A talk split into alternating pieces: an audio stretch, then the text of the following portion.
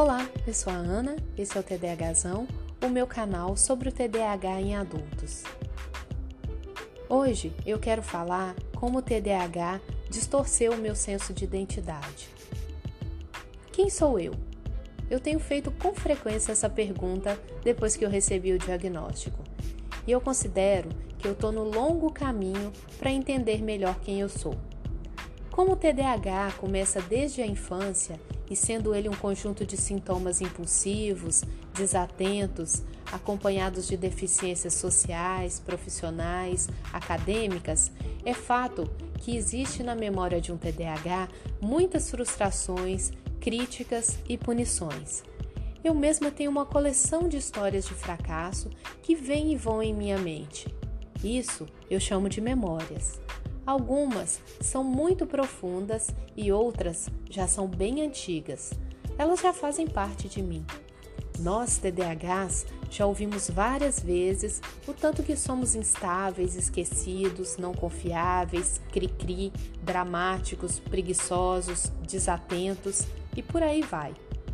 Eu confesso que sempre ouvi e ainda ouço. Lá vem você com seu jeitão. O jeitão é carregado de adjetivos complexos. O jeitão sou eu TDAH. Eu tenho na memória várias outras histórias onde eu recebi críticas e o que eu pensava várias vezes era: como pôde acontecer isso? Eu tinha boas intenções. E isso sempre me deixava muito confusa. Isso ainda acontece, agora um pouco menos frequente depois do diagnóstico. Esses fatos e experiências que nós vamos acumulando desde muito cedo vão se misturando às crenças que temos sobre nós. E o resultado é uma vitamina que não é nem um pouco bonita aos olhos e nem saborosa ao paladar. Eu sei que eu sou espontânea, sou criativa, tenho a percepção aguçada e também sou divertida, mas as críticas que eu recebo sobrepõem qualquer uma dessas qualidades que eu citei. E a vida vai passando, os anos vão passando e nós seguimos acumulando essas distorções que nos fazem esquecer quem realmente somos. Na fase adulta, as coisas às vezes se tornam ainda mais complicadas. Aquelas feridas iniciais da autoestima podem ficar enormes e doerem muito.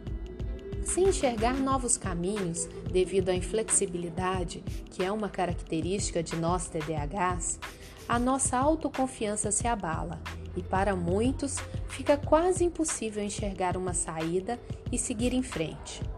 Existe um conflito interno diário. Eu sou inteligente? Sou capaz de fazer isso? Posso ir atrás do meu objetivo? Mas e se eu desistir? Se eu largar tudo? Se eu desanimar? Aí, às vezes, nós ficamos paralisados e simplesmente desistimos de tentar algo novo. Eu, por exemplo, já pensei em desistir várias vezes de gravar o podcast. Eu fico me auto-sabotando.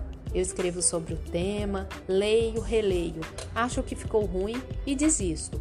Aí eu volto a fazer. E se num momento de impulsividade eu não gravar e postar logo, com certeza eu vou desanimar e desistir. E tem mais. Eu não ouço depois que eu posto, porque eu vou achar ruim e tem sério risco de eu deletá-lo. A autocrítica por aqui é bem alta.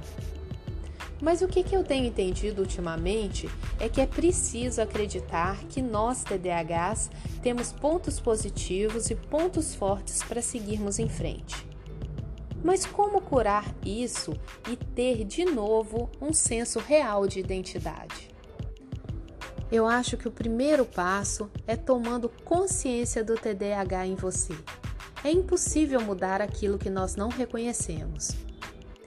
Depois de você tomar consciência do TDAH em você, descubra onde você é bom, quais as suas qualidades. Se você não souber, pergunte para as pessoas próximas a você. Eu tenho certeza que você tem qualidades. Descubra, escreva, leia e acredite nelas.